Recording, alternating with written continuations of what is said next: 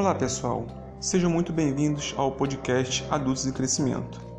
Hoje iremos falar sobre o capítulo 8 de João, nosso, nosso 17 episódio. E diz assim: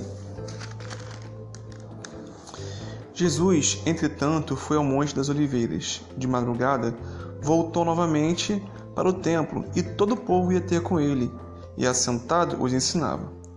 Os escribas e fariseus trouxeram à sua presença uma mulher, surpreendida em adultério.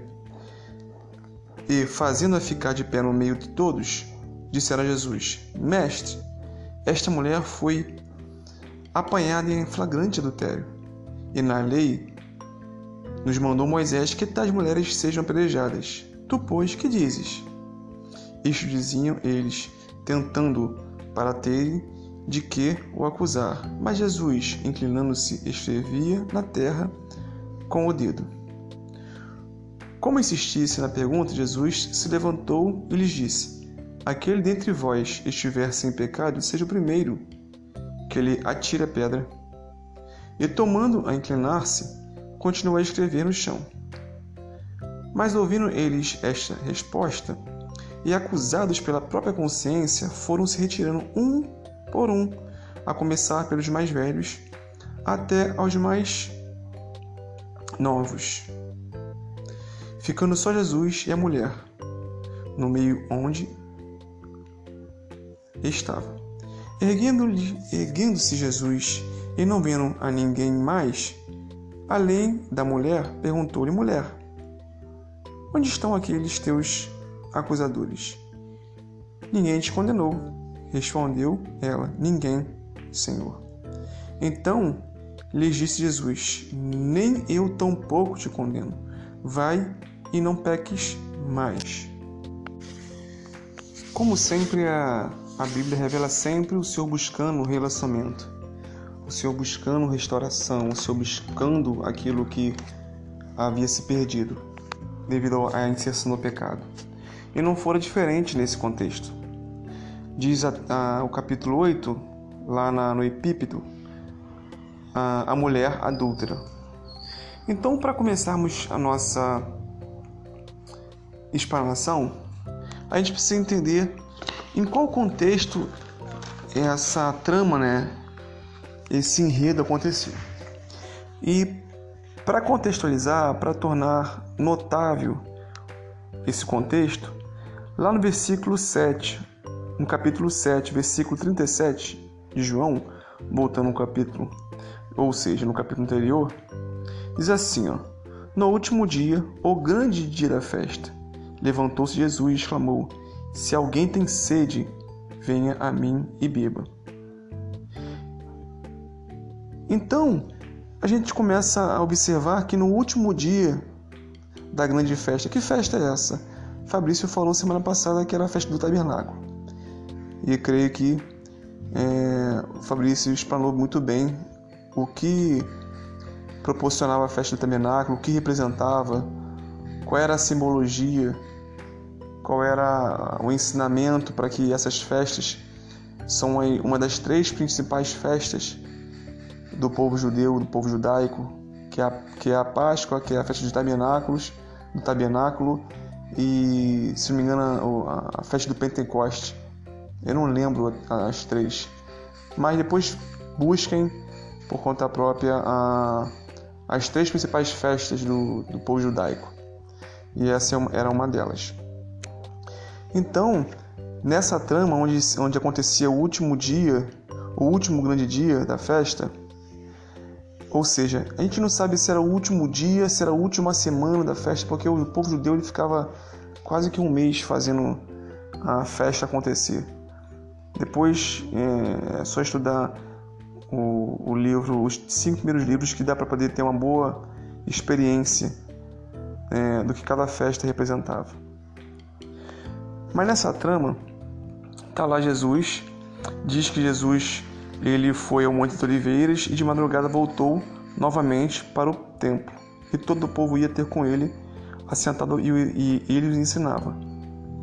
Então, enquanto a festa estava acontecendo, enquanto o povo estava comemorando, Jesus ele se retirou, ele foi para Montes Oliveiras e de madrugada ele volta e senta ao templo e começa a ensinar. Nesse momento, os fariseus aparecem com a mulher, pega em flagrante adultério.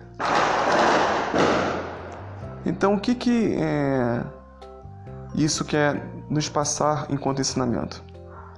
Que a tentação, que a acusação, que tudo aquilo que o diabo vai tramar contra a tua vida, contra a minha vida, será nas últimos, nos últimos momentos, nas, nos instantes finais é, acontecerão nos momentos mais neufrágicos da vida, mais sensíveis. Ou seja, quando Jesus estava lá no deserto, Satanás foi tentar Jesus. Quando diz a palavra que Jesus já tinha é, jejuando 40 dias e 40 noites. Então, no término desse jejum, ele foi lá tentar Jesus, para poder tentar dissuadir Jesus do propósito da vinculação que Jesus tinha com o Pai e tentou confundir Jesus, dizendo se ele era filho mesmo, e se fosse filho, deveria transformar a pedra em pão, deveria ser jogado do, do pináculo que os anjos, os anjos ah, colheriam e que ele se prostrando diante de Satanás, Satanás daria tudo para ele em troca de todo o benefício, todo o sistema da terra. E Jesus fala assim: não só de pão verá homem, mas de toda palavra que sai da boca de Deus. E essa palavra, ela revela a verdade, ela revela o caminho, ela revela a vida, ela revela o Cristo. Então é pela palavra que há vitória. Mas foi um momento mais neufrágico, um momento distantes, finais, que Satanás foi tentar. Nesse momento, traz a mulher e a mulher posta no meio.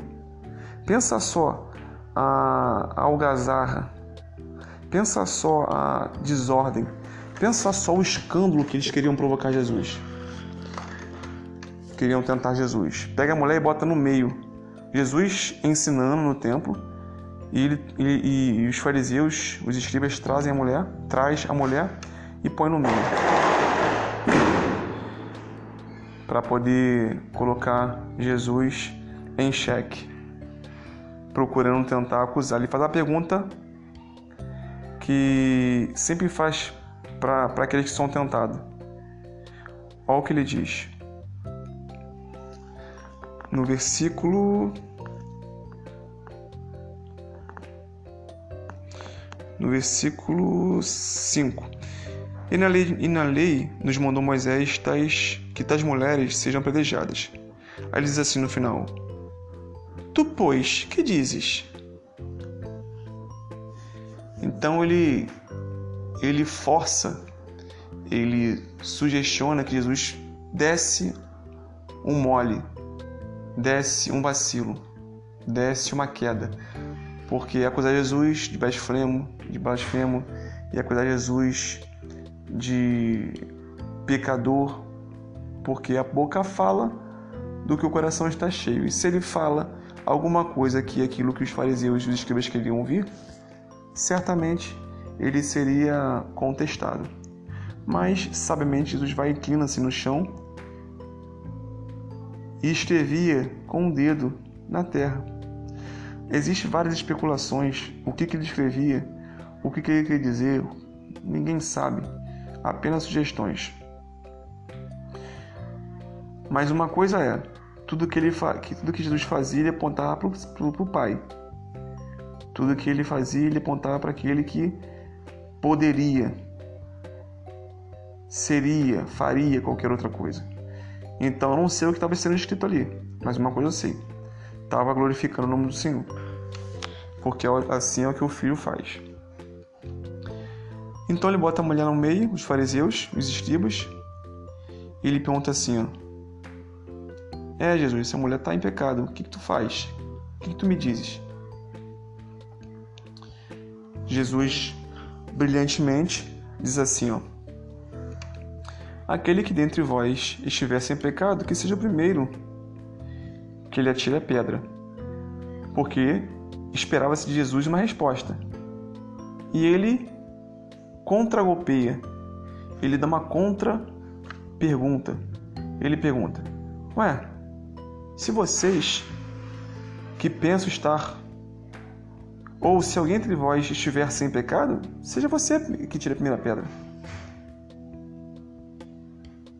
E eles fizeram o quê? De um em um foram se retirando, começando do mais velho, depois do mais moço. Existe um ensinamento do mais velho para o mais moço, porque os mais velhos deveriam ter sabedoria, deveriam estar tá tendo é, a, a rede do controle, não poderia estar tá agindo de maneira imprudente, de maneira é, precipitada, de maneira é, infantil, pueril. Então os, os, os velhos ou os anciãos, anciãos, eles que faziam com que a gestão cultica, a gestão do, do, do governo, da lei da ordem, na época acontecesse. E eles não, eles estavam os primeiros com a pedra nas mãos tentando apedrejar. Pois bem, então fala sobre a mulher adúltera. E o que, que significa o adultério? É aquilo que deixou de ser no seu estado original. É aquilo que foi criado para ser e deixou de ser aquilo que deveria ser no seu estado natural. Isso é adultério. Um combustível adulterado, uma coisa adulterada, é que deixou de ser aquilo para o qual fora criado. Então ali é, eles trazem a mulher, mas mal eles sabem que Jesus iria trazer a ela uma restauração da sua mente, da sua razão, do seu coração. Ele possibilitaria um novo começo.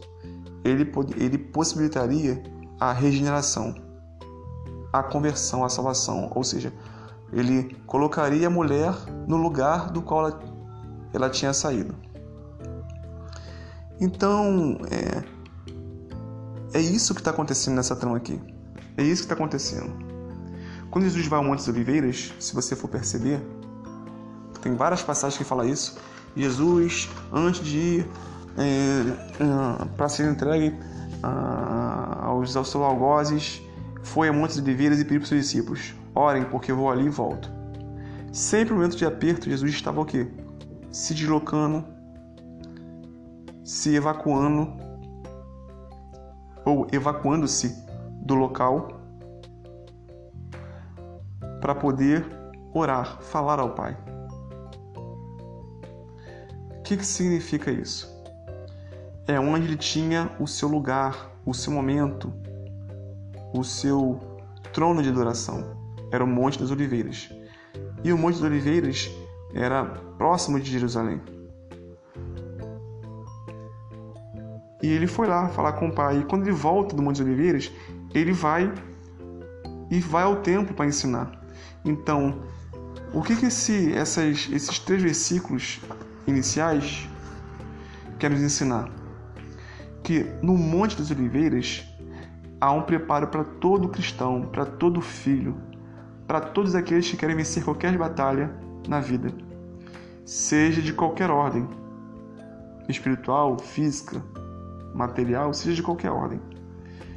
E diz também que ele, depois de ter voltado ao do Monte das Oliveiras, ele foi ensinava no templo. Então, quem se prepara, quem vai ao quarto, quem é, levanta, erige um trono de louvor e adoração ao Pai, ou seja, sai do quarto preparado, lugar onde acontece as maiores intimidades, tanto do pai e do filho quanto do, do marido da esposa. É do quarto que sai as roupas que caracterizam o indivíduo para poder vencer a batalha da guerra, da vida. Pega a roupa para o trabalho, pega a roupa para festa, pega a roupa para qualquer, é, qualquer ocasião. É o quarto que acontece. É o quarto que somente a, a intimidade pode ser desnudada. É ali que todos estão nus, todos estão descobertos. Ninguém precisa mais de fantasia, porque é ali que nós tiramos e extraímos o maior louvor e adoração, o quarto. E quando saiu do quarto, porque saiu preparado, foi para o campo de batalha. Foi ensinar, porque ele tinha missão. Então eu vou para o quarto, falo com o pai, saio do quarto com a missão. E a missão é ensinar, é possibilitar a salvação. E depois que ele ensina, ele está possibilitando para os seus ouvintes a, a resposta que tantos, tantos dos seres humanos desejam e buscam que satisfaz os anseios do seu, dos seus corações. É isso que o Senhor quer ensinar. O Monte das Oliveiras é o preparo, o templo onde ele ensinava é a missão que ele tem e, e a missão que ele que desemboca na salvação, que é responder os anseios dos corações humanos. E o que acontece? Voltando ao contexto da, da mulher adúltera. E ele deixa pra gente uma indagação.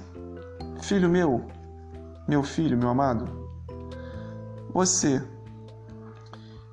é um adúltero ou você continua sendo aquilo para o qual foi criado? Lendo Efésios você vai saber para o qual você foi criado. Lendo Gênesis, lendo a Bíblia, você vai saber para o que você foi criado. Primeiro para ser imagem e semelhança de Deus.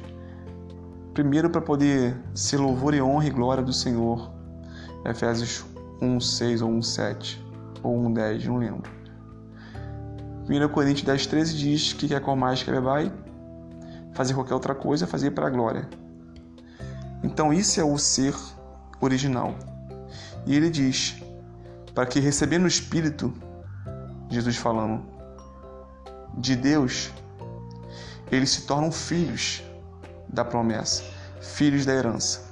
Então, o maior objetivo da, da palavra do Senhor é nos tornarmos filhos, porque nós nascemos sem afiliação. Nós nascemos apenas pela criação. Então, quando nascemos, somos criados. Então, para se tornar filhos, é uma questão de opção, de escolha. Então, é isso que ele propõe no discipulado, é isso que ele propõe no templo quando ensinava. É isso que ele fala assim: ó, filho, filhos, vai para Jerusalém, porque descerá de, descerá de vós o Espírito Santo, mas espera lá porque eu vou, mas vou deixar, vou deixar convosco o Consolador. Vou deixar a minha essência, a minha natureza com vocês, que é o meu Espírito Santo. Mas para receber tem que ir. Para receber tem que fazer a vontade do Pai. Para receber tem que estar alinhado com as coisas dos céus, com o reino de Deus. Então, meu filho meu, você é adulto, deixou de ser, deixou de ser quem você deve ser ou quem deveria ser? Ou você continua lutando para ser aquilo que foi criado para ser? Todos nós temos partes que foram adulteradas devido ao pecado, porque todos pecaram e carecem da glória de Deus.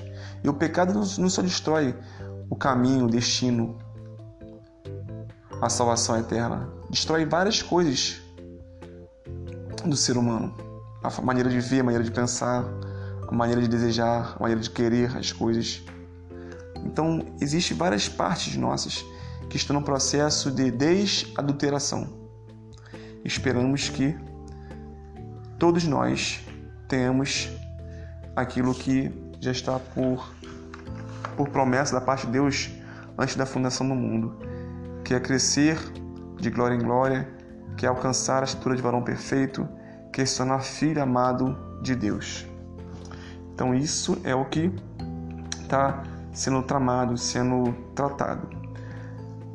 Citando aqui um livro que eu estou acabando de começar a ler, eu acho que não vale a pena nem falar o título agora, para não trazer nenhuma curiosidade, porque é um, um título um pouco dogmático e gostaria que os irmãos não tivessem esse contato agora inicial, mas em breve eu falarei para vocês.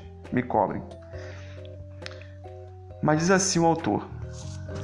Ele é bem claro bem enfático quando propõe para os seus leitores.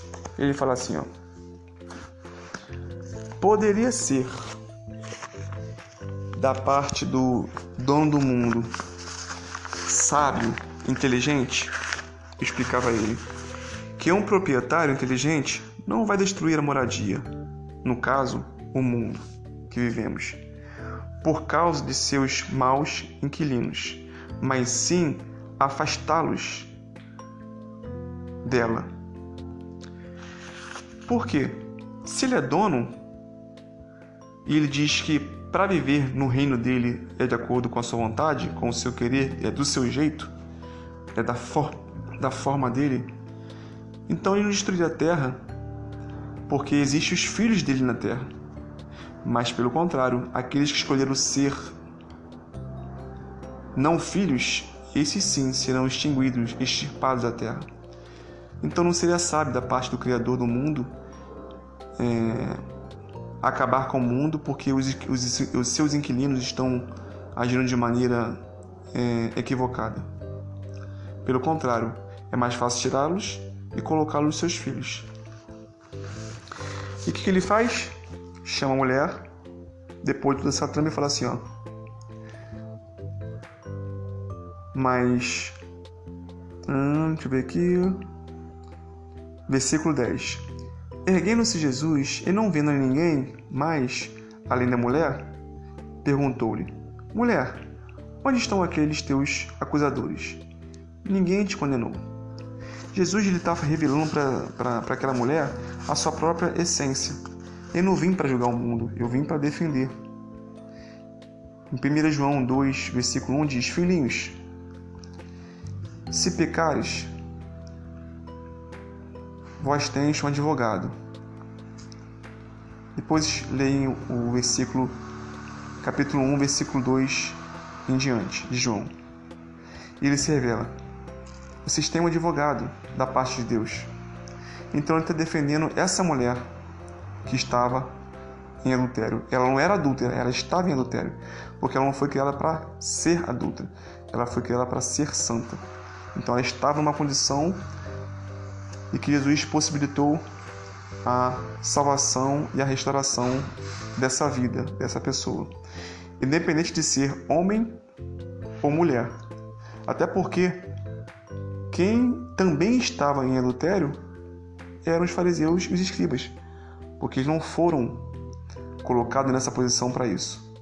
Mas eles prevaricaram, ou seja, usaram do poder que tinham para poder fazer aquilo que não podiam fazer. Então eles eram também adúlteros. E o Senhor extirpa logo. Se vocês têm pecado, que atire a primeira pedra se vocês não têm pecado. E um foi saindo de cada vez. E ele chama a mulher para um lugar mais próximo, para a intimidade. Mulher, aqueles que te acusaram, onde estão? Ó, nem eu vou acusá-la. Agora ele diz: Vai e não peque mais. Volte para o lugar da sua origem. Volte para o lugar da onde você não deveria ter saído. Volte para o lugar aonde quem beber de mim, quem tem sede, quem tem anseios, venha até mim. E mal os fariseus e escribas sabem que é, eles prestaram um grande favor ao Senhor. Porque a Bíblia diz que tanto querer quanto efetuar vem do Senhor. Então eles trouxeram essa mulher adúltera achando que pegaria Jesus, é, colocaria Jesus em xeque. Pelo contrário, Jesus, eles trouxe, ah, eles trouxeram ah, possivelmente, não somente nessa, nessa circunstância, mas em outras circunstâncias, pessoas para que Jesus pudesse para que Jesus pudesse salvar. E não foi diferente com a mulher adúltera.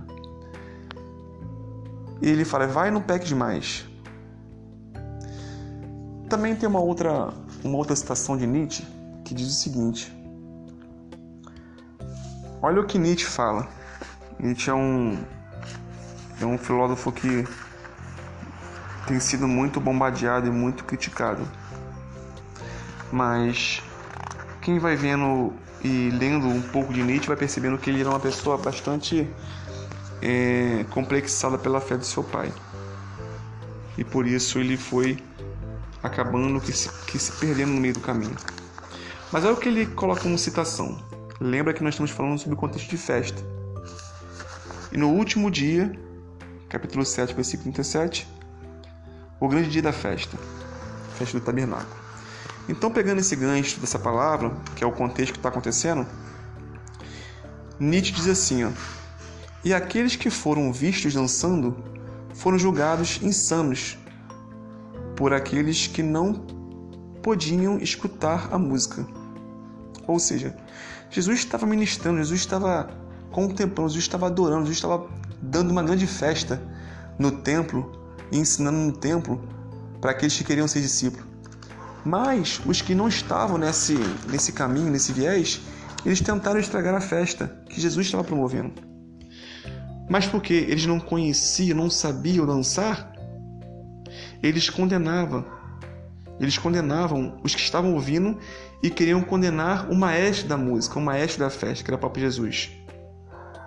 E porque não conheciam a música, chamava aqueles que conheciam a música, porque uma vez que Jesus fala, ele entoa louvores, ele, ele entoa é, um culto de gratidão, de exaltação no nome do Senhor. Então o que Jesus falava sempre era um louvor, sempre era uma adoração.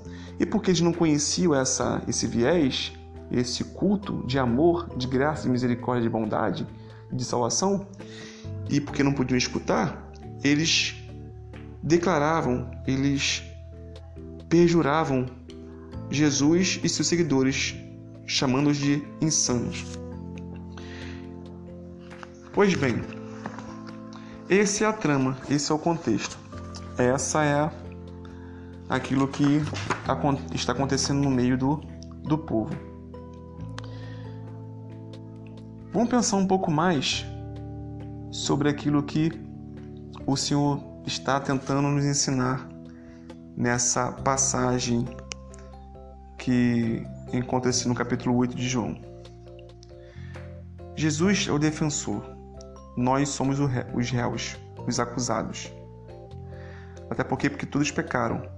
Então, por causa do pecado, o diabo já tem uma certa é, liberdade para agir nos, nos nossos delitos. Mas porque nós somos de Deus e nele estamos e queremos viver eternamente com Ele, nós temos um advogado. É simbolizando aqui um, um ambiente jurídico, onde existe lá o, o juiz, o advogado, o réu, o promotor, toda aquela questão, as testemunhas, enfim. Pensemos um pouco, meus irmãos, nessa nessa trama, nesse contexto. Aí ele fala assim, Jesus, em seguida no capítulo, no capítulo 8 mesmo, no versículo 12. Nesse mesmo contexto ele diz, de novo lhes falava. Falava para quem? Para os discípulos que estavam no, no templo para ouvir Jesus, dizendo, eu sou a luz do mundo. Quem me segue não andará nas trevas, pelo contrário, terá a luz da vida. Mais uma vez os fariseus diziam, versículo 13 do capítulo 8. Então lhes objetaram os fariseus: Tu dás testemunho de ti mesmo? Logo o testemunho que deste não é verdadeiro. Respondeu Jesus e disse-lhes: Posto que eu testifico que de mim mesmo o meu testemunho é verdadeiro, porque sei de onde vim e para onde vou, mas vós não sabeis de onde venho, nem para onde vou. É aquilo que a gente disse, né? Jesus estava tocando uma música afinada, só que os que não sabiam cantar, não sabiam tocar e nem queriam aprender, falava que Jesus estava sendo insano, porque estava em torno louvor de adoração ao Senhor. Até porque Jesus estava salvando uma vida. Jesus estava promovendo uma, uma, uma vida. Jesus estava dignificando uma mulher. Jesus estava dando à mulher a possibilidade de fazer muitas coisas após aquela conversa, porque ele é luz. E quando Jesus chegou, as trevas que havia naquela mulher foram dissipadas. Se ela depois no futuro, um pouco à frente, ela quis voltar para a vida antiga, já não é culpa de ninguém, a não ser dela mesma, porque escolheu a perdição, escolheu a, a, as trevas. Então, meus irmãos, nós temos que buscar uma santidade.